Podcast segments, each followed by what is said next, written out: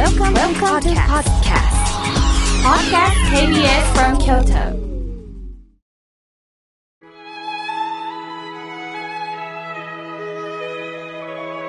改めまして、僧侶の河村明慶です。今日の法話のテーマは、華やかな人についてお話をいたします。今日は桃の節句、おひな様です。そもそもおひな様の由来は江戸時代だったそうですね。江戸幕府はそれまで3月の節句を3月の3日に設定しました。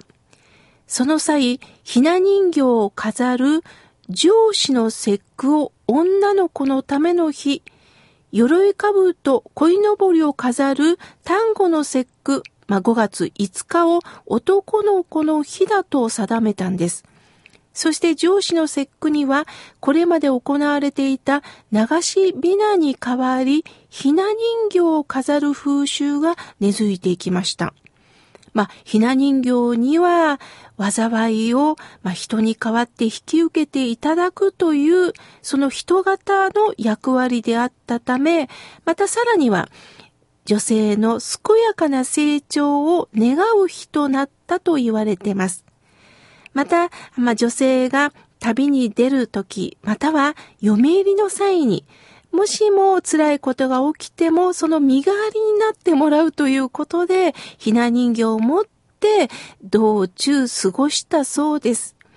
まあ、でもこれは上流階級の娘の嫁入り道具として、えひな人形の需要は高まりました。また良い夫婦になってほしいという願いから、まあ、飾られるようになったんですが、今は時代が違います。階級という壁を越えて、それぞれの家庭で、それぞれがおひな様を楽しんでおられます。まあ、特にお寺ではね、おひなさんという特別視はしないんですが、至るところでピンク一色に飾られた光景を私も楽しんでおります。さて、女性というとどんなイメージがありますか？柔らかさ。その中にもたくましさを持った方もおられますし、華やかな方もおられますよね。逆に控えめな方もおられます。様々です。あるラジオ番組を聞いてると、パーソナリティの女性がゲストにお越しの女性作家さんに、私は男性とのご縁がないんですよね。なんでなんですかって聞いておられました。すると作家さんは、香りを出せる人になりなさいとアドバイスされたのがとっても印象的でした。まあ、香りを出すっていうのは、まあ、香水を振ることではありません。私は、花のある人のことなのかなと思いました。皆さん想像してください。花には自然の香りが漂いますよね。その花にしか出せない香りがあります。また、女性ならではの香りというのは、私は母性を感じる人かなと思っています。男性には、まあ、力強い感覚を受けますが、女性にはしなやかな柔らかさを感じます。それは仕草とか見た目、言葉遣いにも大きく影響しますね。それが母性なのかなって思うんです。母親の経験がないから母性的にはなれないというのではないんです。たとえシングルであっても母性を感じられる人はたくさんおられます。相手への思いやりや心の穏やかさ、真の強さ、この三つが私は母性的な感覚かなと思っています。例えば、体調悪くしてる人に、大丈夫？どこがしんどいの？と何気なく聞いていけるのか。迷惑をかけられたりした時も逆に笑顔で気にしないで気にしないでと言われた時何かあったかいものを感じますよね。そしてそのあったかさ、柔らかさの中に真の強さを感じられるのか。これは母親としての独特の存在ですよね。先日、男友達といっても10歳下なんですが、こんなことを教えてくれました。妙慶さん、英子さんという僕の女性の上司がいるんですけどね、いつも強い口調で、まあ怒るしね、見た目もパンツスーツでとてもボイッシュなんです。ある時に会社に戻ると、その A 子上司がデスクの前で泣いてるんです。もう僕はどうしたんですかって聞くと、涙を流しながら、私ね、こう見えても傷つきやすくってね、今日取引先の方に怒られてね、私ってダメね。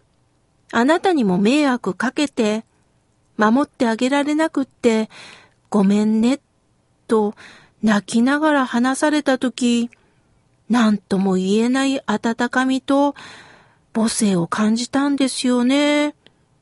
A さんって魅力的な人だなって思ったんですよ、と話してくれたんです。私もその A 子さんに会いたいなと思いました。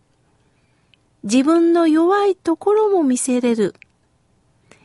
芯はしっかりしてる。そういうところってとっても素敵ですよね。また私の友人に芸妓を得て、祇園でクラブを経営している方がいます。まあ私はね、学生時代にお花屋さんでアルバイトをしてたんですね。その時に、祇園のお店にも池込みに行ってました。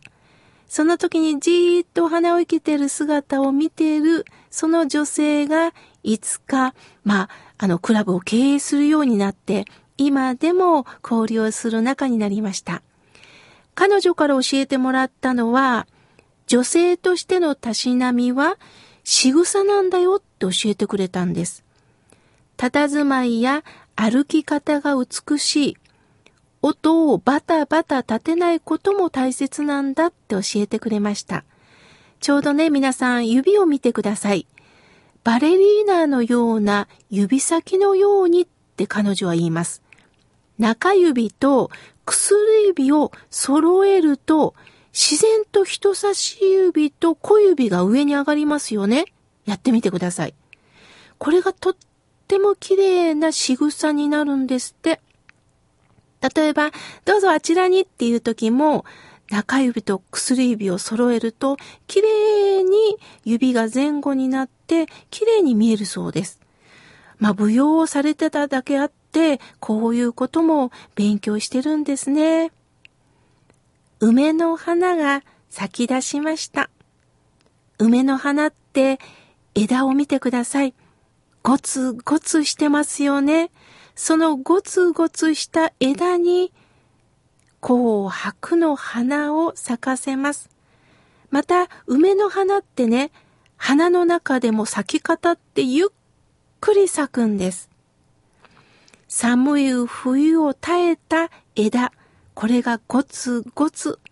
見た目は勇ましく見えたり強く見えたりするんですけど、その中に赤や白やピンクのほっこりした花を咲かせます。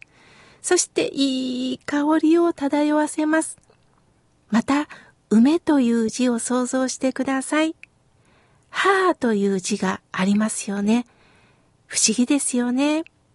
苦労を耐え抜いた中に優しい花を咲かせる、香りを漂わせる。